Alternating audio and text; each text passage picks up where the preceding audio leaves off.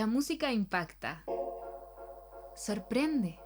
Radio Natch, siempre junto a ti.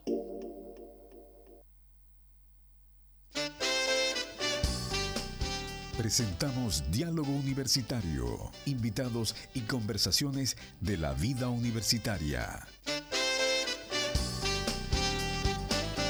Buenos días, queridos amigos. Eh, nuevamente con ustedes acá en este programa Diálogo Universitario. Hoy nuevamente solito. Lamentablemente, Alexis ha tenido que hacer algunas cosas durante estos días, eh, ha estado un poquito ocupado, así que me encargó a mí que pudiese hacer este programa, eh, por supuesto con mucha alegría para poder llevarle a ustedes entre las 10 y media y las 11 y media de la mañana, ¿no es cierto?, un poco de compañía, una conversación alegre una conversación fácil, ¿no es cierto?, con las personas, ¿no es cierto?, que eh, integran la Universidad Dentista de Chile. Y en la ocasión de hoy tenemos a una amiga, ¿no es cierto?, de la de, directora de la carrera de Pedagogía en Educación Diferencial, la señora Danitza Campo Venega. Yo siempre me equivoco entre señor y señorita. Señorita. Yo sabía que me iba a equivocar. la señorita Danitza Campo Venegas, quien es, como les decía, la directora de la carrera de Educación Diferencial. Cuéntanos, Danitza, ¿cómo estás?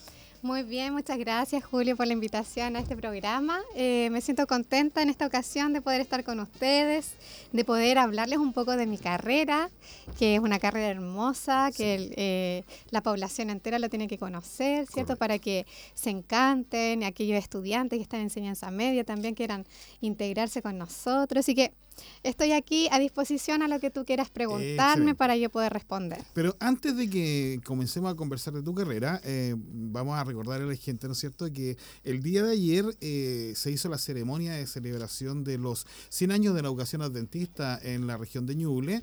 Son 120 años en Chile, ¿ah? desde que se inició en Puga en 1906. Y, por supuesto, los 32 años de la Universidad Adventista de Chile también, creada, ¿no es cierto?, por allá por el 1990, ¿estamos correctos? Sí, 32 años, ahí estamos sumando justito. Y los 30 años de la radio de la Universidad Dentista de Chile. Pero hay una cosa especial. Ayer eh, Danitza, eh, sorprendida también ella, eh, fue eh, premiada por sus propios colegas en la ceremonia que se hizo el día de ayer. y bueno, felicitaciones pues. Felicitaciones. Muchas gracias. Sí, Julio, fue para mí una, una grata sorpresa, obviamente, poder recibir ese premio. Eh, es un premio que yo lo recibo con mucho honor, eh, porque obviamente uno igual pone todas sus fuerzas, todo su ánimo en, la labor eh, de, de, la dirección, de la pedagogía, en formar a los estudiantes. Entonces, fue una grata sorpresa para mí poder sentirme privilegiada recibiendo ese ese premio, ese diploma. Eso fue de toda la Facultad de Educación, ¿no es verdad? Exactamente, sí. Estamos hablando de 10 carreras. Eh, sí, de la Facultad de Educación tenemos 10 carreras. Correcto. Y es bonito que tus colegas, ¿no es cierto?, puedan, eh, no sé, privilegiarte con, No es tan solo el premio, es el cariño, ah. es la amistad, es el reconocimiento, de la labor. Es muy lindo eso por parte de, todos los colegas tuyos, ¿no es cierto?, de, allá de la Facultad de Educación.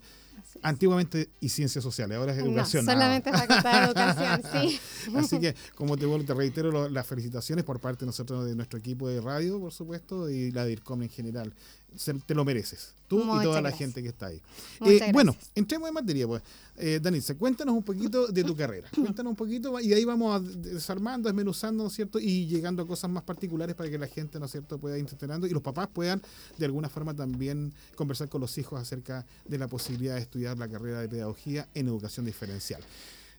Una pregunta antes, ¿siempre se llamó pedagogía en educación diferencial o se llamaba educación diferencial solamente antes? No, la carrera se abrió, al menos acá en la UNACH, como pedagogía en educación diferencial. aparecía como educación diferencial, nunca se le habrá como eh, pedagogía. No, acá en la Universidad Adventista la carrera se abrió el año 2016. Yo siempre digo, una carrera relativamente eh, nueva, tenemos solamente dos generaciones de egresados hasta la fecha, que a todo esto el 100% está trabajando. Mira. Eso es un mérito eh, importante. Porque Aplaude Alejandro Vega Muchas gracias, Alejandro. desde el control. ¿ah? Bueno, saludo a Alejandro y a toda la gente de la camión del EDCOM. Claro, eh, como te comentaba, están todos trabajando, así que eso para nosotros es muy favorable porque nos dice que la carrera tiene grandes ofertas laborales para nuestros estudiantes.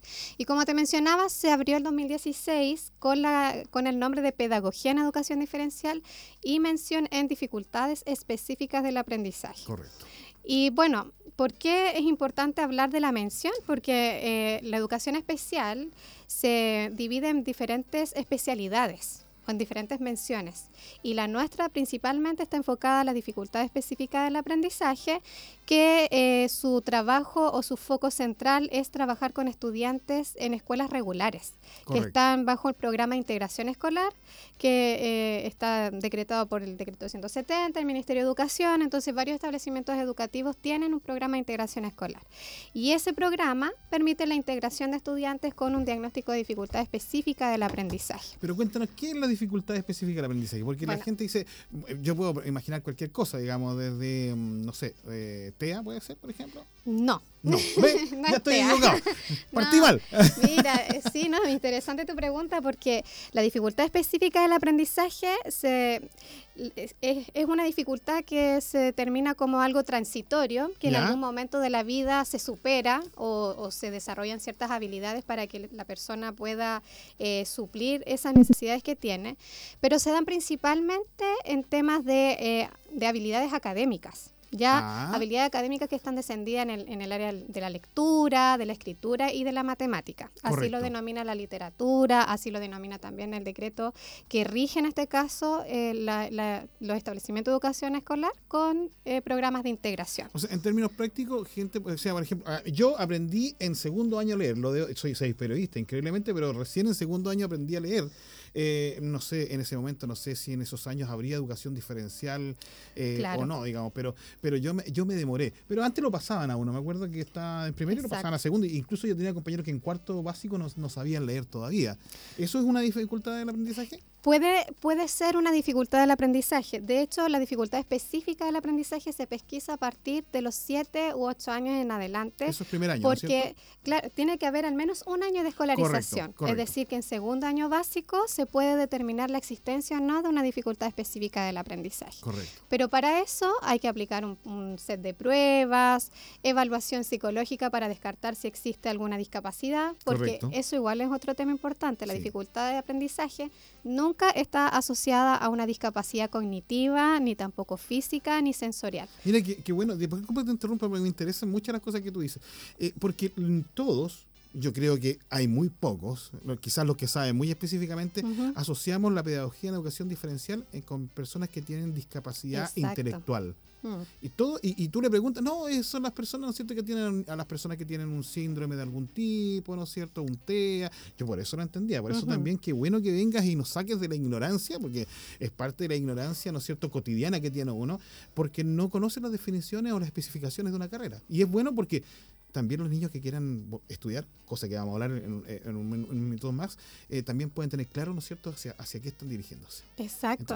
no es discapacidad. No es discapacidad, no es autismo, no es síndrome de Down. o sea, todo lo que nosotros pensamos no es. No, es dificultad específica, es una persona que uno la ve, una persona normal, pero ¿qué sucede? Que cuando se enfrenta a los procesos de aprendizaje, eh, algo entorpece su acceso al aprendizaje que es más lento.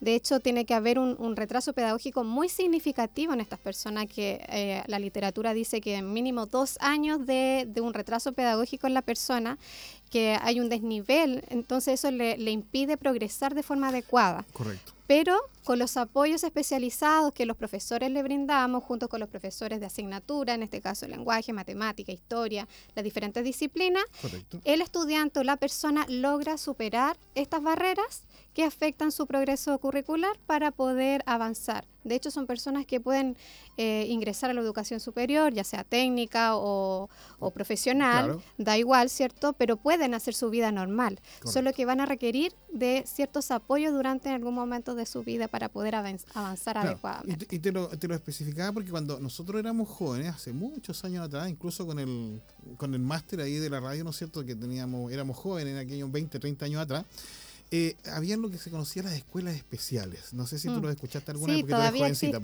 pero, la escuela. Y, la gente pensaba que eso era la educación diferencial, las escuelas especiales, donde. Y, yo, y yo no sé por qué. yo sé si, si existen hoy día o, si ahora el proceso de integración, ¿no es cierto?, permite que todos los niños entren a una escuela, digamos, regular. Sí, es que es parte de la historia. Las escuelas especiales todavía existen. Pocas quedan ya, ¿no es cierto? sí, quedan pocas. Hay escuelas regulares que tienen opción 4 que se denomina, que ah. finalmente eh, la opción 4 viene siendo como una escuela especial dentro de un otro establecimiento. Ah, perfecto, ya. Ya, pero eh, dentro del proceso educativo hubo un, cambio en las normativas educativas porque se pensó en estas personas que no tenían discapacidad, pero que también les costaba aprender. Ya. Entonces, pensando en este grupo de personas, se permitió la entrada de estas personas a las escuelas regulares para que ellos pudieran ser parte del proceso educativo en la escuela regular junto con sus otros compañeros sin necesidad de ir a una escuela especial. Ese es el proyecto de Porque- integración. Claro, y ese es el proyecto de integración, que hoy se denomina bajo el decreto 170. Y, y desde tu perspectiva, Danitza, porque uno dice escuelas especiales como una separación de escuela, ¿no? ¿Es, es algo discriminatorio? No, yo no lo veo discriminatorio, no. Mire, lo que pasa es que la, la educación especial se divide en diferentes líneas o diferentes especialidades, como estábamos diciendo. Sí. Y la, y la educación especial o las escuelas especiales están enfocadas a la discapacidad, ya que es una, una de las especializaciones que tiene la educación especial. Correcto. Por lo tanto, yo no lo veo discriminatorio en el sentido de que son personas que no pueden acceder a la educación regular porque ellos sí pueden acceder a la educación regular. Pero los padres pueden decidir si acceden a la educación regular o Ah, van a escuelas especiales porque las escuelas especiales tienen más implementos o más apoyos especializados. Tienen equipos eh, que pueden trabajar de forma más individualizada las necesidades de estos estudiantes. Entonces, ¿qué sucede? Que muchos niños que tienen discapacidad van a las escuelas regulares, pero las escuelas regulares no tienen todos los profesionales que Correcto. pueden haber en una escuela especial, Ah, ¿me correcto, entiendes? Entonces, allí el progreso de estos chicos es, eh, es un, po- un poco más, más rápido en una escuela especial en versus una escuela regular. Correcto. Pero más que nada, eso es, es la diferencia que existe entre uno y otro. Y va a depender del grado de, de discapacidad o de dificultades que pueda tener una persona. Correcto. Bueno, para que sepan a la gente que estamos realmente en vivo, se me activó solo el Siri del teléfono. Sí, no te y- y el, eh, el máster, mi, mi amigo Alejandro, me, me miró con una cara así de odio, así te, te voy a asesinar. Me dice, Pero son porque- cosas que pasan en vivo. Porque él siempre nos recuerda cuando entramos acá a la radio, por favor bajen los volúmenes, desconectenle. Y esta cosa se, se, se dio sola, así que te pido disculpas, Danitza, No pero son las cosas que ocurren en vivo. Son las 10.47 de la mañana del jueves 13 de octubre, para que la gente sepa que es realmente en vivo. O sea, Siri se nos metió entre medio, no tenía nada que ver en esta invitación, no estaba invitada a este programa, pero se quiso eh, meter igual. Cuéntame un poquito, Danitza, ¿cómo ha avanzado el tema de la educación diferencial en estos años? Eh, ahora la educación especial, bueno, voy a hablar de, de Chile porque Sí, yo claro, siempre sí. digo, en Latinoamérica Chile lidera un poco los procesos de inclusión. Correcto. Estamos en pañales todavía, Eso. porque la inclusión No, es algo que yo creo que nunca vamos a, a lograr. Vamos, vamos a Sin embargo, claro, sin embargo, eh, aquí nosotros tenemos escuelas que donde lo- lo- los niños tienen oportunidades de, de aprender porque tienen apoyos, equipos eh, interdisciplinarios, profesionales, fonoaudiólogos, psico- psicopedagogos, profesores diferenciales, terapeutas, etcétera, un- varios profesionales que apoyan hacia lo que es la, la discapacidad o las dificultades de, de aprendizaje que puedan tener los, los- los estudiantes. Por lo tanto, los avances que hemos tenido han sido bien significativos, pero como digo, todavía hay mucho más que recorrer, porque uno va a los establecimientos educativos y cada día hay nuevos diagnósticos, hay nuevos Sí, cuadros, hay nuevas situaciones que atender emergentes que por más que uno se especialice, nunca logra como encontrar la receta, porque no existe una receta. Correcto. Entonces, finalmente es la práctica lo que a uno le va eh, dando las herramientas pedagógicas para poder apoyar a, la- a los estudiantes que presentan problemas en sus procesos de aprendizaje. Mira, en, a nivel general, digamos, en lo que es eh, profesores, eh, eh, eh, en referencia a lo que tú decías, hay un déficit que se calcula que en el año 2030 va a llegar a los 25.000 profesores menos. Yo me imagino que en especialidades, o sea, en, en pedagogías tan específicas como la tuya, porque mm, eh, matemática, lenguaje o eh, castellano, como le decíamos nosotros en la época nuestra, y en otras materias, eh, eh, ha- hay más profesores. Hay más porque el, porque las universidades, eh, digamos, egresan más profesores, pero en educación diferencial yo creo que hay menos profesionales, ¿no es verdad? Eh, fíjate que en la, mm, las ofertas de, la- de las universidades de educación especial es, un- es una pedagogía que hay varios interesados en Sí. ingresar. Sí. Sí, eh, y las generaciones de egresados también últimamente han sido bastante.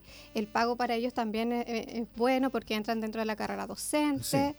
Esto, Eh, esto hace, hace un tiempo, ¿no? Hace O sea, un porque tiempo, anti- fue antes un no es- boom, hace sí. más o menos como cinco años Exacto, fue como el boom de la educación yo. especial. Correcto. Y desde ese tiempo hasta hoy en día han habido varios interesados en estudiar la carrera, Correcto. lo que ha permitido que cuando egresan encuentran trabajo de forma Claro, inmediata porque claro. la demanda es alta. Pero hay un déficit de, profesores de educación diferencial. ¿Se Yo dice profesores o sí. educadoras? Es que va a depender, de, yo creo, de la casa de estudio o de cómo uno Ya. se sienta. ¿Cómo Porque, le por decimos ejemplo, nosotros acá? A mí, profesora de educación diferencial. Exacto, ya. Hay, Así me gusta porque así su título y esa es, es la formación que nosotros siempre le decimos. hay escasez de profesores de educación Hay diferencial. escasez porque Muchísimo, cada ¿cierto? día yo recibo de los DAEM o de diferentes partes de la región solicitud de currículum de egresados de la carrera de educación diferencial. Y yo les digo, no tengo, están todos trabajando con la gracia de Dios. O sea, claro, amén. Claro, Amén, claro.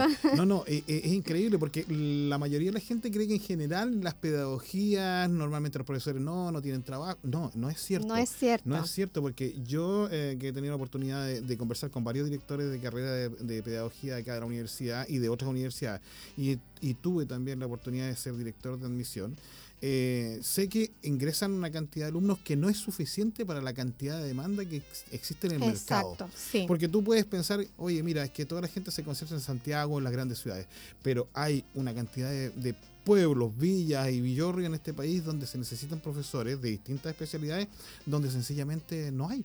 Y hay un profesor que hace cuatro o cinco clases distintas, digamos, en, en educación básica. Sí, no, sí es verdad. Sí hay escasez porque como, como te mencionaba, a mí siempre me, me preguntan, necesitamos reemplazo, necesitamos portal horas, necesitamos esto.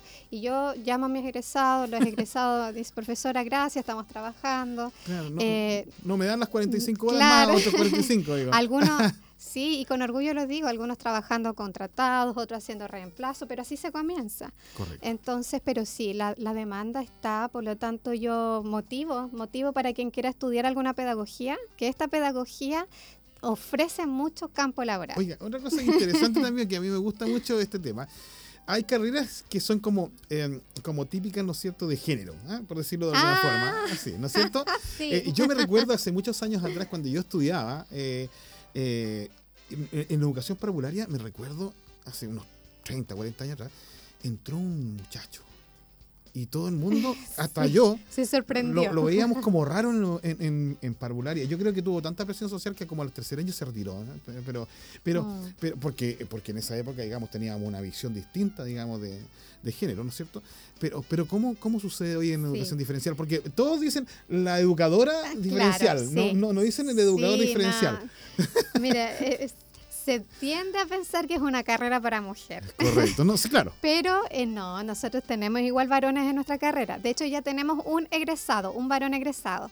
Y tenemos al menos un varón por generación. En la carrera tenemos alrededor de cinco varones finalmente eh, acá en la Universidad Dentista. Y eso es, eh, es un plus, es una ventaja, porque Sí. te lo explico por qué, porque en algún momento una antigua educadora de párvulo me dijo, mira, cuando nosotros, cuando hay un educador de párvulo masculino, me decía, eh, en esos años, ¿no? Eh, es tan bueno, me decía, porque eh, ayuda a los niños también a tener una visión de no que no es solamente eh, mujer el que a- el que educa, sino que también hombres, eh, niños pequeñitos, me decía. Eso también es un, es un, un plus. Sí, sí, de hecho son bien cotizados nuestros varones. Sí, bueno. Sí, eh, ellos eh, ven desde otro punto de vista la- lo que es la pedagogía y el apoyo hacia los estudiantes y se destacan mucho en la parte práctica, no, obviamente también las mujeres. Sí, no, eh, sin lugar a dudas. todo. No, no. Pero como estamos tocando cierto el tema de género, acá en este caso el varón, eh, ellos, eh, como bien mencionaba, ven la, la- la necesidad de los estudiantes desde otro punto de vista y su, no sé, su- será por, por, por- por la forma de pensar o de abordar las- los problemas, ¿cierto? Tienen herramientas muy buenas que, para aportar a lo que es la pedagogía en educación diferencial. O sea, a, Sí. a- a los que estén escuchando, los papás que estén Sí, escuchando, si algún hijo le dice, quiero estudiar educación diferencial, no le diga, oiga. no le diga que no, es no". maravilloso. Claro, correcto. Me, eh, me- Sí. me recuerdo que esto también pasó en otras carreras como enfermería hace 10 años atrás y muchas otras, ¿no es cierto?, carreras donde solamente decían, no, si son, eh", porque siempre decían enfermera, enfermera, enfermera, Mm. o educadora, educadora, Claro. educadora. Y, No, de, acá no. y- de hecho, al principio, hasta las pedagogías eran solamente las mujeres las que eran, estudiaban pedagogía. Los hombres estudiaban otras cosas que eran más masculinas. No, ahora no. no. Eso es bueno, ¿ah? es bueno sí. que cambie, que vaya cambiando. Y, y es bueno que, que nuestra universidad, porque muchas personas también piensan que nuestra universidad, por ser una universidad confesional, adventista, tenemos un concepto más ortodoxo, digamos, ¿no es cierto?, de, de- de cómo llevar la educación. ¿no? Y aquí, se, se- en- dentro de la universidad, se producen muchas cosas como esta, ¿no es cierto?, donde hay educadores de párvulo no- no- masculinos, ¿no es cierto?, donde eh, comenzó toda una apertura, hay toda una apertura, ¿no es cierto?, en relación a, a- a que los niños, a los que los jóvenes hombres puedan eh, entrar en distintas carreras que tradicionalmente eran, eran femeninas. ¿Sí? Sí, no, sí es verdad. Pero como di- digo, acá nosotros al menos hemos recibido un estudiante, un varón por generación. Qué bueno. Tenemos uno ya egresado que está trabajando y tenemos otro que está haciendo su práctica profesional y que además de todo lo, lo contrataron en el colegio donde está haciendo su ¿Qué práctica tal? profesional ¿Qué por un par de horitas y haciendo unos talleres. Así que Así que toda la gente que quiera estudiar educación diferencial, por favor, sí, hombre, mujer, hombre o mujer, Venga. chiquillos, vengan, es una carrera hermosa. Cuéntame, eh, vamos a entrar en un tema un poquito más, no, no complicado, vamos a ver, pero, pero un tema que nosotros también tenemos que tocar. La- tú dijiste la inclusión. Sí. ¿Cómo vemos en Chile la inclusión? Porque también eso no se entiende nada, para mi gusto. ¿ah? Mm. Eh, le- eh, hablamos de inclusión y se mete una bolsa de gato gigante, ¿no es cierto? Entra Sí, lo que pasa es que hablar de inclusión es hablar de todo, de todo, no, no, ton- no tan solo tema de discapacidad en. Correcto, educación, correcto. sino que es hablar de cultura, de política, de, eh, de género. De la sociedad, como de la mira- sociedad, todo, todo es inclusión. Pero cuando nosotros eh, enfocamos la educación especial en temas de enfoque Sí, inclusivo, sí, lo estamos enfocando al tema de, de la accesibilidad en, en aspectos curriculares. ya, ¿ya? correcto. Eh, entonces, bueno, eh, nuestro foco va centrado a que el estudiante que nosotros atendemos sea una persona que pueda acceder a sus aprendizajes independientes de la, de la discapacidad o de las dificultades que pueda presentar. correcto. ¿ya? Eh, versus a, a- a etapas anteriores que el enfoque era completamente clínico. Correcto. Es decir, se centraba en el diagnóstico, en el déficit y en rehabilitar a la persona más que la persona pudiera progresar adecuadamente. Correcto. Entonces, todo estaba centrado como algo en como en la discapacidad más que en las fortalezas. Pero hemos ido avanzando, yo por eso mencioné que Chile en realidad ha ido avanzando bastante en temas de inclusión, pero falta mucho por recorrer. Sin embargo, hoy en día se, se permite que los estudiantes no tan solo se, se mire la, la discapacidad o la dificultad que tengan, sino que también las fortalezas. Porque, y desde esa manera se pueda diversificar también la enseñanza, las estrategias que los docentes utilizan. Eh, las escuelas también tienen horas de trabajo colaborativos con los profesionales de la educación entre las diferentes disciplinas y eso permite también diversificar la enseñanza dentro de las salas de clase. Correcto. Y eso ya es inclusión. Correcto. Eso ya es inclusión. Correcto. Eh, para recordarle a nuestros oyentes, son las 10.57 de la mañana del jueves 13 de octubre, totalmente Avanzado en vivo. rápido. Eh, Avanza rápido, ¿verdad? Sí. Había llegado un poquito nerviosa Danitza porque dice que nunca había salido en vivo, pero te le sale magnífico, te sale perfecto, Danitza. Qué Eh, bueno. Así que, eh, bueno, vamos a recordarle a nuestros auditores que si desean hacerle alguna consulta y si no alcanzamos a contestarla dentro del programa, ¿no es cierto? Igual nosotros después se la hacemos llegar a la directora de Educación Diferencial al más 569 68 16 90 95. Ahí pueden hacerle todas las consultas. eh, ya, eh, nosotros las hacemos llegar de alguna forma porque hay gente que va a preguntarte que si yo de la admisión, te va a preguntar muchas cosas más, ¿no es cierto? Y que pueden ser interesantes porque quieren ingresar a la carrera. Exacto. Cuéntame, Danisa, para que la gente se vaya enamorando un poco de esta carrera que yo la encuentro tan bonita. Yo estoy que me cambio ya de mi carrera. Venga nomás, lo ¿se- recibimos ¿Estaré muy viejo ya para, ir a estudiar? No, ¿por Ah, qué? Pero voy a salir como de 60 y algo años eh, y me contratarán como profesor de educación diferencial después de Pero los... ¿por qué no? si tiene la pasión por enseñar, No, claro que gusta. sí. De hecho, mi primera carrera fue pedagogía en historia y geografía. y de ah, hecho, mire qué bien. eh, la, la profesora Teresa Zambrano fue mi profesora. Mi profesora, imagínate cuando, cuando la Universidad de Chile se cambió a IPROCH. ya. Uh, muchos años atrás. y yo fui alumno ayudante de, de Teresita. Y acá nos reencontramos después de, bueno. de muchos años. Cuéntame, el perfil de egreso del estudiante, ¿para qué? ¿Por qué? Mm. Porque hay gente que está escuchando, hay eh, eh, directores de escuela que están escuchando este programa. ¿Cómo es el perfil de egreso y por qué nuestros egresados tienen una diferencia con los egresados de las demás universidades? Bueno, nuestro perfil de egreso se divide en aspectos de sello institucional, Correcto. que está asociado, ¿cierto?, a nuestra filosofía de educación adventista, el tema valórico, de la- del amor al prójimo, del apoyo a lo social. También está asociado a un sello profesional que todo profesor de diferentes disciplinas tiene que poseer, por ejemplo, temas de manejo curricular. Eh, temas de manejo eh, eh, de las políticas educativas que van, que van cambiando, de las nuevas tendencias, y también está asocia- asociado a un sello eh, identitario de la disciplina, que es lo que nosotros formamos en nuestros estudiantes. Y en este caso, en la disciplina, nosotros nos enfocamos mucho en, en el aspecto del trabajo colaborativo. Y ahí es nuestro foco, como el estudiante de la carrera de la UNACH, porque ese es nuestro foco, Correcto. Tiene que trabajar de forma colaborativa con otras disciplinas dentro de un establecimiento educativo o en el lugar donde lo- ellos van a desempeñarse como profesionales. Porque es importante que no sea un trabajo individualizado.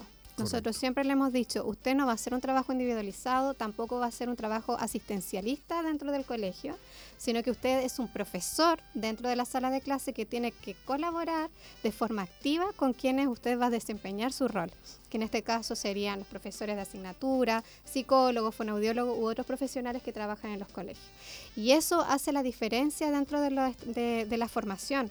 ¿Por qué? Porque cuando nuestros estudiantes van a sus centros de práctica, los centros de práctica han destacado el rol activo que tienen nuestros estudiantes dentro de la sala de clase. Correcto. Porque pasa muchas veces que el profesor diferencial pasa a ser un asistente en el aula, que va a callar a los niños o se sienta al lado de los estudiantes que Claro, tienen problemas claro. conductuales o de, de aprendizaje, etcétera. Pero nosotros le decimos, usted no va a eso, usted va a trabajar con esos niños y con el profesor. Tiene que planificar en conjunto con el profesor, mirar el currículum, proponer estrategias, sugerir, trabajar con la familia. Y esa es la diferencia y lo han destacado los centros educativos de práctica. Ah, Yo creo que sí, fíjate que a- ayer, eh, eh, una anécdota personal, ayer eh, mi hijo estudió una pedagogía también, ¿no? Ya. Está ya en los últimos, el último año, está en cuarto, cuarto quinto está por ahí. Tenía porque se cambió de carrera. Ya. Y el día de ayer estaba en su práctica profesional y el profesor eh, se enfermó. Y le dijo, por favor, hazte cargo, le dijo, de la clase. Y, él se tuvo que ir porque lo llamaron de un, de un lugar de, de un- de salud pública y le dijeron que estaba enfermito de algo. que- así que irse. Y claro, y él se hizo cargo y después, eh, cuando lo vieron hacer clases, los profesores le dijeron, por favor, hazte cargo de las otras clases que vienen después. ¿Mm? Por supuesto, él les explicó que no podía porque tiene que haber una supervisión de un profesor y que el- hay ciertas reglas y normas, ¿no es cierto?, que tienen que cumplir para poder hacer la práctica y todo. Pero ahí se nota inmediatamente cómo eh, el- el- el- los eh, otros profesionales eh, que trabajan ya en pedagogía y en, en distintos colegios visualizan a nuestros estudiantes como estudiantes que tienen una excelencia en el trabajo que realizan. Mm. Y eso yo creo que es una de las características que tiene esta universidad. Ayer, y tocando lo que tú decías, eh, nos tocó entrevistar a muchos, eh, eh, ¿cómo se llama?, autoridades regionales, y todos destacaron en, en, en la entrevista que la hemos estado pasando cada una hora nosotros acá, el, el aspecto valórico Mm, Sí, también. y la calidad profesional. O sea, Exacto. el gobernador dijo, eh, eh, la universidad, de- eh, la, la región de Ñuble es mejor con la universidad dentista y la universidad dentista es mejor con la Mm. región de Ñuble. Entonces, eso te da una característica especial. No, no significa que las demás universidades no tengan buenos profesionales, no. No. No, no. Estamos hablando de de características lo que especiales que destacan. Ujú, Exactamente. De ¿No lo que no nos identifica. Sí, Sí. por supuesto, entiendo. Por eso yo hago mención a eso, porque no es que yo lo diga como directora de carrera, Correcto. sino más bien que en la retroalimentación que nosotros tenemos de los centros de práctica, hemos recibido esas opiniones. Entonces, y lo tenemos como evidencia. Entonces, eso a nosotros no- nos permite seguir avanzando, ver que lo que estamos haciendo con nuestros estudiantes aquí en la universidad está bien, que el foco que nosotros les damos es un foco que se necesita dentro de, es una necesidad dentro de los colegios, que los estudiantes sean personas activos, los profesionales, que trabajen de forma colaborativa, Correcto. porque eso es un desafío hoy en día. No todos saben trabajar colaborativamente. Sí, sí. Hay algunos que les gusta más el tema individual, pero para si nosotros nos enfocamos en estos estudiantes que tienen problemas para acceder a, sus aprendizajes, un trabajo individual, individualista de, de mi persona no, No, les sí. va a permitir un, un adecuado De, progreso. de- de hecho, sí, sí, mal- he, he tenido la oportunidad de leer algunos artículos sobre la contratación, que tiene mucho que ver, y hoy día, más que la el- más que el conocimiento duro que tengan, ¿no es cierto?, los profesionales en todas las áreas, lo que más destacan hoy día para poder contratar a una persona son las habilidades blandas. Habilidades blandas, ¿Sí o no? sí, y ahí están los sellos valóricos también que nosotros ah, Claro. eh, trabajamos con O nuestros. sea, es la capacidad de poder asociarse con otros para poder hacer una buena supuesto. labor, la capacidad de poder relacionarse de una forma distinta, de poder resolver resolver los problemas. Exacto. Exacto. Hoy, hoy día que estamos llenos no de conflictos. escaparse de ellos, pues no, hoy día estamos llenos de conflictos y los chicos tienen que hacer frente a eso. Exactamente. Y Sí. cuando y cuando esto lo ven los, los jóvenes que está a los cuales no es cierto sirven nuestros eh, nuestros pedagogos eh, ven que hay capacidad de diálogo, capacidad de resolver los problemas, ellos también aprenden, porque uno no aprende solamente, o sea, yo me recuerdo en mi, en mi época, vuelvo a, a insistirte, cuando llegaba el profesor y se paraba adelante y nos hacía abrir el cuaderno y copiar. Copiar, no. Punto, ahora se no. acabó. Y nada más. Y, y tenías que aprenderte las cosas de memoria. De Yo tengo una memoria fantástica gracias a eso. Eso lo puedo destacar de, de ese tipo de educación. Porque tenía que entrenar mi memoria porque había que aprenderse los, los- lo, lo escrito, de, pero exacto. Yo me acuerdo que. Y si, y si tú cambiabas una palabra, te salía mal la respuesta y te, te calificaban mal. Pero hoy día eh, eso no es aprendizaje tan No. solo, sino que, porque puede ser parte, ¿no es cierto?, del- de eso, pero el aprendizaje en realidad es toda una cosa social hoy día, porque en realidad los chicos hoy día no van a aprender tanto a la escuela, sino que a sociabilizar. Sí, apren- aprender y a sí. a compartir. Exactamente, nosotros eh, dentro de, de la formación de nuestros estudiantes también les, les decimos a ellos que las enseñan, la, las metodologías de enseñanza que deben utilizar tienen que ser apropiadas a las características de sus estudiantes con Correcto. problemas, con discapacidad o, o lo, o lo que le esté dificultando sus procesos de aprendizaje. Entonces, eh, la invitación que nosotros le hacemos a nuestros estudiantes que están en la universidad es que los materiales que preparen sean materiales que permitan que lo- los niños de los colegios puedan acceder a ellos de diferentes formas, ya sea por medio del tacto, por medio de la audición, por medio de la visión, que, pon- que pongan en juego todas, todas sus habilidades eh, y que descubran. Que descubran, porque finalmente, si nosotros, por ejemplo, solamente hacemos que escriban, como tú mencionabas, Claro, a lo mejor para un niño puede resultar, pero para otro no. Correcto. Entonces, esa es la diversificación que nosotros les decimos que tienen que hacer. Diversifiquen la enseñanza, busquen estrategias, vean cómo pueden eh, dar ofertas de cómo la persona que tiene problemas acceda a sus aprendizajes, porque pueden acceder, Correcto. solo que no de la misma manera tradicional que el resto de sus compañeros. Tú eres una apasionada de tu carrera. ¿ah? Yo la amo, la amo, pero estoy, pero Sí, siempre se nota el tiro cuando una entrevista. Oye, Me brilla ento- el ojo. ¿ah? Entonces, eh, los, porque uno puede, tiende a pensar, ¿no es cierto?, que un profesor planifica, ¿no es cierto? Un profesor planifica, ¿no es cierto?, Claro. sus clases y todo lo demás, pero al- la planificación eh, eh, es blanda. ¿A qué me refiero con blanda? Eh, hay, eh, no todos aprenden igual, ni al mismo ritmo, ni No. con- de la misma forma. Entonces, un profesor puede planificar algo que es general, ¿no es cierto?, pero, pero tiene que dedicarse en forma particular a cada uno de sus estudiantes, entonces. Mira, eh, lo que pasa es que el profesor planifica. Correcto. Y ahí es donde entramos nosotros. Profesor, muéstrame su planificación. Trabajo colaborativo. Profesor, recuerde que en este curso tenemos este, este, este estudiante que tiene este, esta y estas dificultades. ¿Qué pasa si podemos a esta misma planificación, sin bajar la exigencia, integrar estos materiales o hacer estas actividades? ¿Le parece? Entonces, de esa manera trabajamos colaborativamente y los profesores van integrando en sus propias metodologías de enseñanza sugerencias que nosotros les podemos ir dando. Sí, porque y ahí yo- está la tarea. Claro y el que yo me imagino que entre generaciones de pedagogos también Ah. hay diferencias. Sí, Entonces, por y hay supuesto. algunos que les puede costar un poco más, porque uno, uno- yo- mira, mi mamá fue profesora 45 años eh, en la Escuela República de Italia. Eh, la, la nombro porque es una escuelita pública que ahora es liceo. ¿eh? Ya. Eso es el, cómo van desarrollándose la escuela y convirtió en liceo y hoy día, ¿no es cierto?, tiene muchos más estudiantes los que tenían esos años.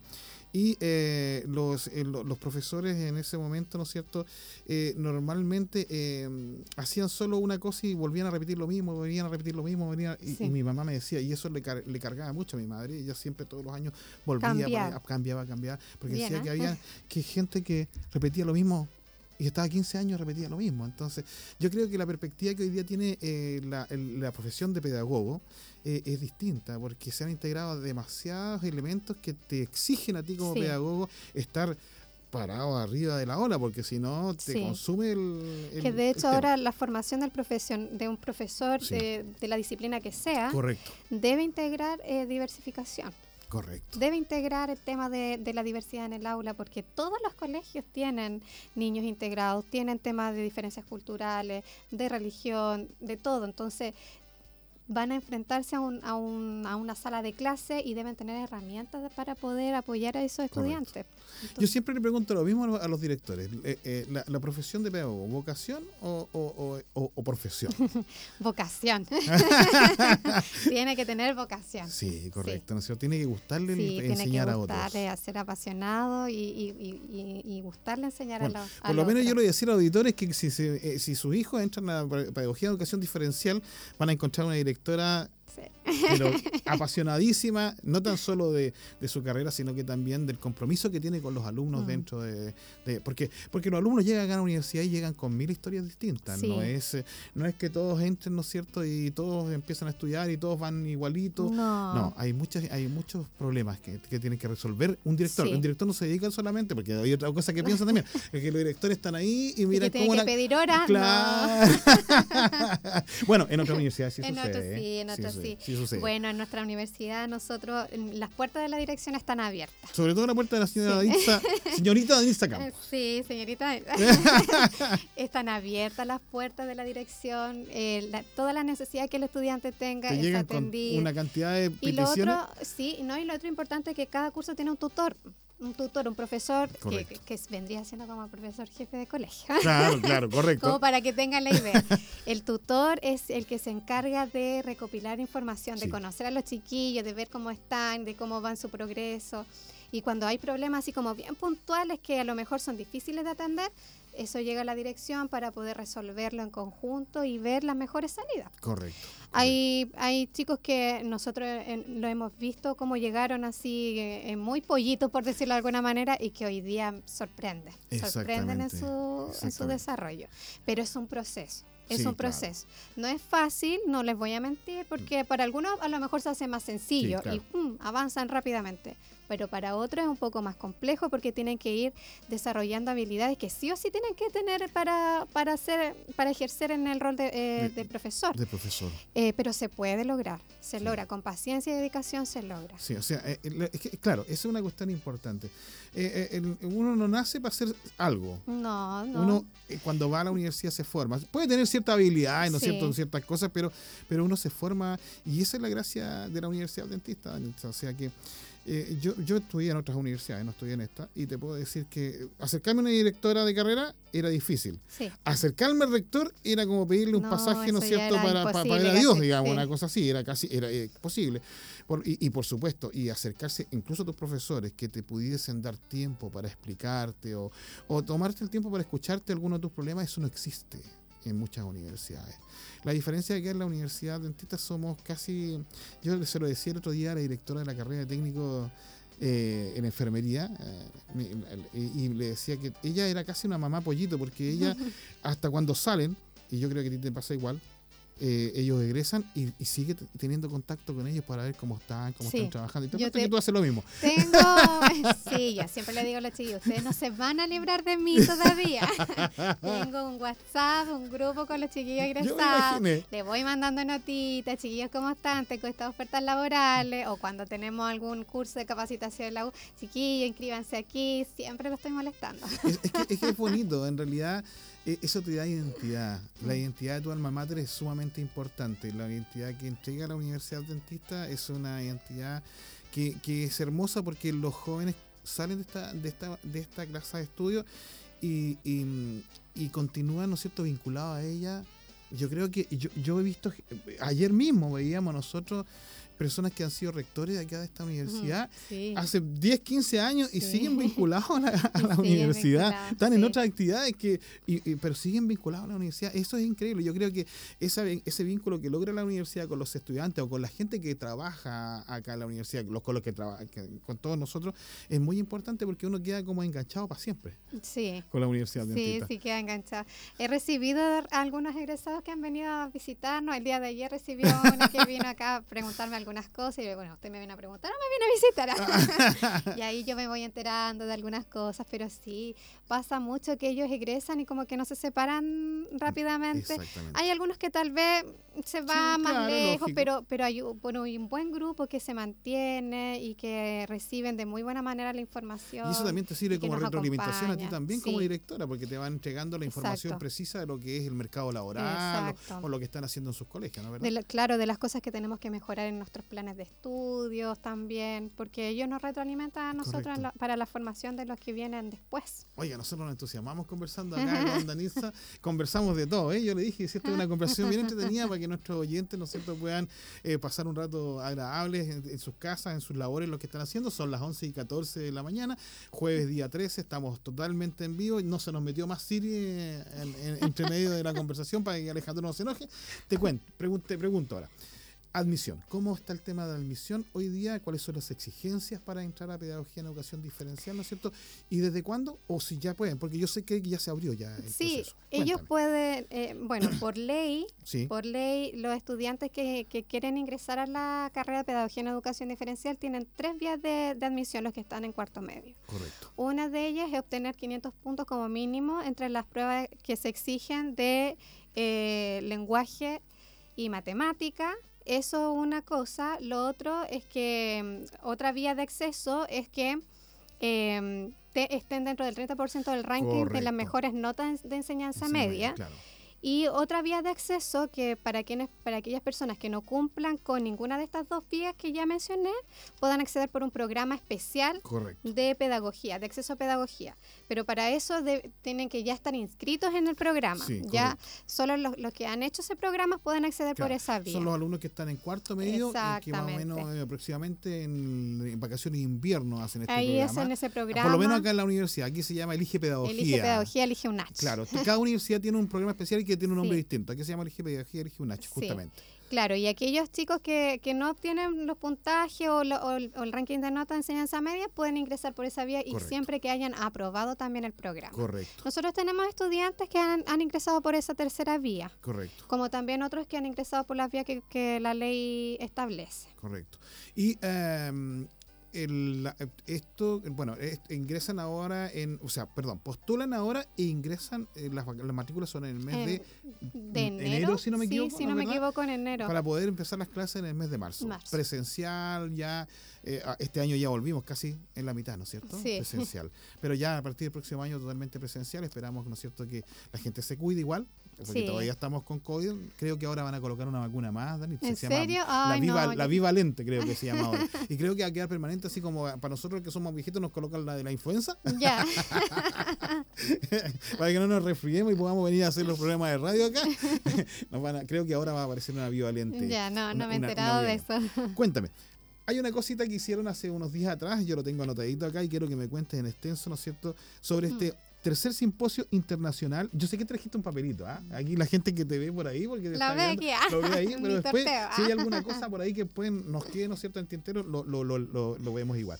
El tercer simposio internacional de TEDI 2022, Tendencias y Evidencia en Educación Diferencial. Cuéntanos acerca de eso. ¿Qué es primero TEDI, no es cierto? Porque TEDI, TEDI. para mí es un, un osito que, que Claro. tienen los gringos. Sí. No, TEDI es Tendencias y Evidencias en Educación Diferencial y esa es su, es su sigla. TEDI inició en pandemia. El Ya. año 2020 fue la primera vez que nosotros lanzamos el TEDI y nos tiramos con todos los. Dije, ya no importa, estamos en pandemia, salga, no importa lo que salga, tenemos que hacer algo para motivar a nuestros chiquillos. Correcto. ¿Y cuál es el foco principal de TEDI? TEDI busca que nosotros eh, demos a conocer las nuevas tendencias en educación especial Ya, en Chile y en Latinoamérica. correcto. Ya invitamos a países Colombia, Perú, Bolivia, Argentina, que nos, nos han acompañado desde el 2020 hasta, hasta la fecha. Los hemos hecho entonces estas tres veces, por eso en, en esta ocasión fue el tercer simposio internacional, porque esta es la tercera vez que nosotros lo lanzamos y las tres veces han sido en modalidad online Correcto. ya por Zoom, vía Zoom. Eh, principalmente nosotros queremos con esta actividad posicionarnos como carrera en la región, Ya. mostrar que somos una carrera que hace investigación, porque TEDI, además de que eh, busca actualizar las nuevas tendencias de educación especial, TEDI también permite que nuestros estudiantes que están investigando, que están en su proceso de, de- de tesis, puedan participar de estos, de estos simposios como ponentes y den a conocer las investigaciones que desde la universidad ellos están realizando. Y eso nos muestra a nosotros y no- nos posiciona ante la región como una universidad de calidad que investiga, Correcto. como una universidad que se actualiza en temas de educación especial y que además de eso forma profesionales capaces de poder enfrentarse a otros profesionales para presentar las investigaciones que ellos están haciendo. Correcto. Por eso nosotros le sacamos bastante provecho, eh, algo que está pensado principalmente para nuestros estudiantes que se están formando, para que ellos se motiven y quieran investigar también, pero también para mostrarnos a otras universidades, otras casas de estudio, a los establecimientos educativos y a aquella- aquellas redes que también comparten en la formación de nuestros estudiantes. Correcto, tomando en consideración además que lo que tú dijiste, Danitza, que nosotros somos un referente en lo que es educación diferencial aquí en Chile. Por lo tanto, ¿no es cierto?, las Mm. otras universidades de alguna forma también van aprendiendo y van obteniendo experiencias de, la, de, de estos simposios, ¿no? estos que se realizan eh, a través, ¿no es cierto?, ahora de Zoom, pero me imagino que en un futuro tu Sí, idea sí. es que eso se haga en vivo y aquí en la Universidad Adventista de Chile, ¿no? Sí, por supuesto, ahí tener ahí lleno toda la universidad de mucha gente. Correcto. Sí, queremos avanzar, si Dios lo permite, para el otro año ya hacer algo más, más presencial, invitar gente eh, para que vengan acá a compartir su experiencia eh, de educación especial. Porque ahí Este- participan además psicólogos y otro que tipo de claro, cosas, ¿cierto? es que en esta, en las ocasiones pasadas sí habían participado profesores, Sí. tanto de educación especial como profesores de otras disciplinas. Correcto. Pero en esta ocasión nos diferenciamos porque participaron profesores, psicólogos, fonaudiólogos, es decir, fue algo interdisciplinar. Porque la educación especial, si bien es cierto, nosotros como profesores del área lideramos en, en tendencia de educación especial, eh, como estamos hablando de temas de inclusión que están asociados también a esto, Correcto. las otras disciplinas tienen mucho que aportar también. Correcto. Yo creo que en Entonces, términos generales, nos- claro. nos o sea, ayuda. yo creo que hasta, hasta eh, eh, podrá a lo mejor la gente pensar que es una exageración, pero yo he visto hoy día que hasta ingenieros se integran Sí, a estos supuesto. tipos de... Por temas de accesibilidad también. ¿sí? Exactamente. Entonces yo creo que aquí todo el mundo tiene que entrar a trabajar para poder mejorar las, las condiciones de, de- de aprendizaje, etcétera, ¿no es cierto? Sí, por supuesto. Por eso, inclusión es para todos, no es solamente para un área en específico. Qué increíble cómo va cambiando el mundo, ¿ah? Sí. porque antes la gente trabajaba en su cubículo encerrado, era el No, ahora ingeniero, eso ya no. y, y- pero eso ya no funciona. No, ya no Si, funciona. si usted no está, no es capaz de poder relacionarse con otro, eh, va destinado al fracaso sencillamente cualquier cosa que usted haga. O sea, Exacto. eh, hoy día la- el, el- el mundo te exige la capacidad de poder integrarte con otros para poder hacer un, un- un trabajo mejor, un producto mejor o entregar un servicio mejor. Sí, Sí, sí. no- por eso siempre, como ya he, he dicho, eh, trabajar en equipo es el fundamental para poder lograr un buen eh, trabajo A- dentro a de- del rol. en equipo, ¿ah? Sí, sí, se por supuesto. Sí. La gente que entusiasta le gusta trabajar en equipo porque es Sí, capaz es de, que, de es que resolver. así, es que así avanzamos. Sí, si así no- avanzamos. Y si se trabaja de forma individual, al final la responsabilidad recae en uno solo. Y no, uno no puede abarcar todo. No, jamás. Además que uno no sabe de todo tampoco. Tiene que necesita del otro que sabe de otras cosas, que complementa lo que uno hace. Por eso el equipo es fundamental. Un viejo adagio dice el que mucho abarca, poco aprieta. pues. Exactamente. Así que abarquemos lo que podamos y unamos estos conocimientos con otros conocimientos. Exacto. Proyectos que tiene eh, la, eh, la pedagogía en educación diferencial para los próximos meses o para el pro- próximo año. Sí, tenemos nosotros proyectos de... Ay, mire, me están tirando un torpeo por ahí. mire, antes de los proyectos, Sí. nosotros eh, la carrera también lanzamos, hace poco abrimos el postítulo en trastornos Oiga, del sí, lenguaje, sí. trastorno específico del lenguaje. ¿Por qué lo digo? Porque eh, ya dije en, en el inicio que nuestra carrera tiene la mención en DEA, Sí, en DEA. pero para ampliar el campo laboral, eh, eh, abrimos el postítulo en trastornos del lenguaje, Correcto, porque nuestros egresados así también lo han solicitado. correcto. Esta Eh, recomendación que tú Porque decías. ellos buscaron trabajo y en algunos trabajos le pedían el postítulo para poder, obviamente, ampliar su campo laboral. Correcto. Entonces nosotros tomamos eso como oportunidad y lo tenemos. Y ahora está abierto para todo aquel que esté interesado. Educadores eh, de párvulo, profesores diferenciales que no tienen la mención, disciplinas afines que Correcto. quieran estudiar el postítulo, van a ser bienvenidos también con nosotros. Porque es una buena oportunidad para ampliar el campo laboral. ¿Es el torpeo que te tiró? Sí, eso, así que muchas gracias, te pasaste. y proyectos. Bueno, y los proyectos que nosotros tenemos, tenemos proyectos de investigación actualmente que están asociados a la línea de, de dificultad específica del aprendizaje, que es la mención de la carrera, y hacia la línea de inclusión.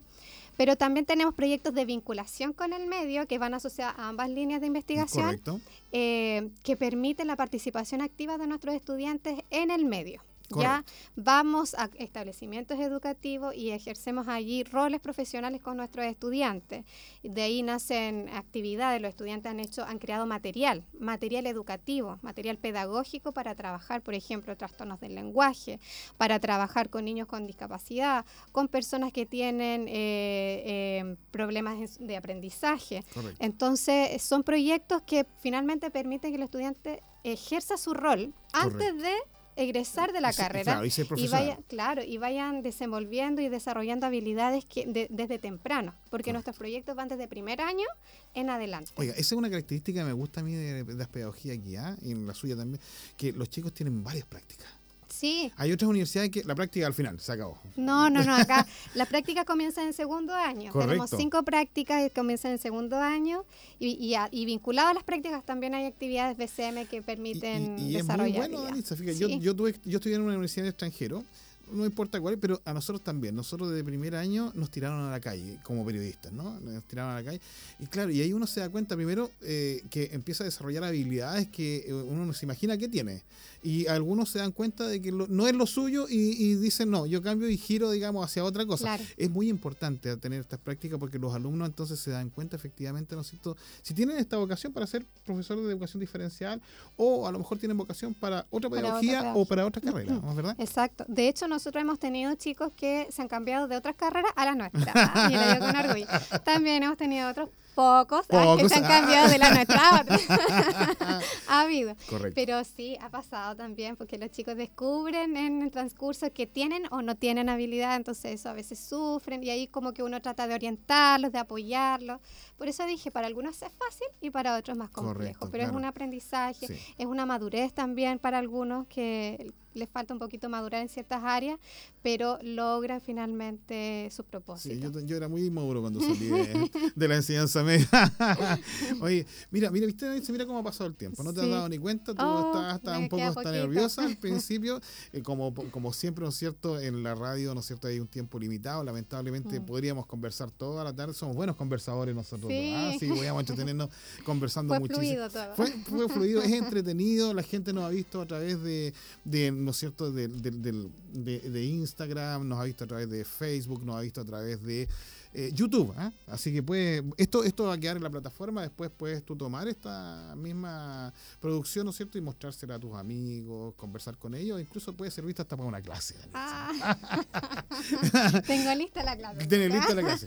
Danisa, eh, mira, quedan unos pocos minutos. y yo quisiera ahora pedirte que eh, eh, invites a, lo- a aquellos que efectivamente quieren venir, ¿no es cierto?, a estudiar tanto a la universidad como a tu carrera en especial, ¿no es cierto? Y si nos queda algún alguna cosita por ahí, tú me la indicas. Eh, bueno, solo comentarle Sí. que nosotros tenemos un centro de intervención en la carrera a disposición también para la comunidad. Yo no me atreví Es- a preguntar eso, ahí yo lo sabía, pero ah, dije, no, sí, es que el centro, ahí tenemos un proyecto ahí andando, Ya, ahí, la, claro. la- la colega que está a cargo ahí me está trabajando un proyecto maravilloso. Es un centro que está abierto a la comunidad y está ampliado con material pedagógico para trabajar de Cuando decimos abierto a la niveles. comunidad es que cualquier persona quiera comunidad de las mariposas o más lejos. No, también más lejos. Más lejos, ¿no es sí, cierto? Puede más lejos. acercarse cuando tiene una duda. Por último, a consultar Claro. si, eh, o, o a traer al hijo para que pueda ser evaluado. Exacto, Ah, sí. perfecto. Porque contamos la carrera con fonoaudiólogos, con profesores. Solamente hay que coordinar bien eso es para que totalmente podamos. gratuito. Y es gratuito. Mire, Es qué gratuito. fantástico. Sí. ¿Cómo no, Entonces, por cómo eso hay esta un- universidad, pues? Hay un proyecto por ahí y bueno, lo vamos a vincular también a proyectos de vinculación con el medio, así que contarles esa, esa preciosura que tenemos escondidita por ahí que en algún momento va a aparecer. Ah, todavía no nos va a Ah, contar. No, va- sí, está, está ahí, es que estamos no nos trabajando decir el, el todavía. título.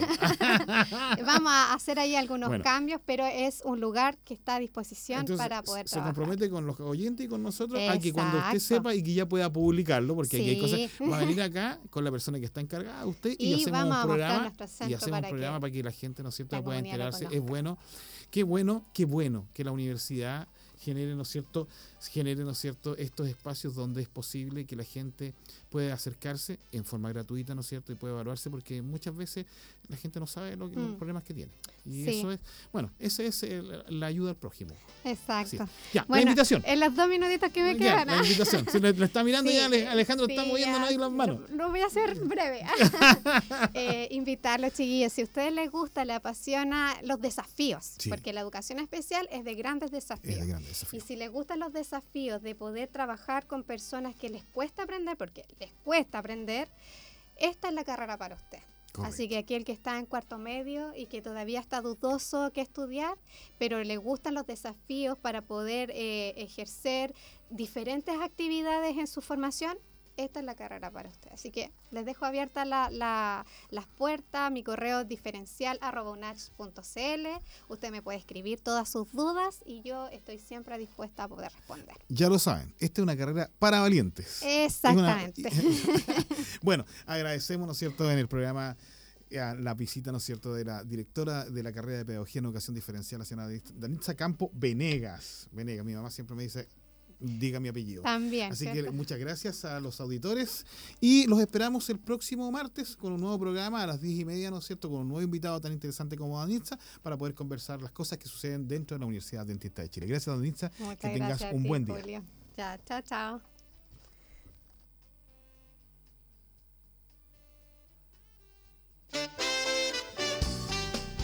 Fue Diálogo Universitario en Radio UNACH. Siga en nuestra sintonía.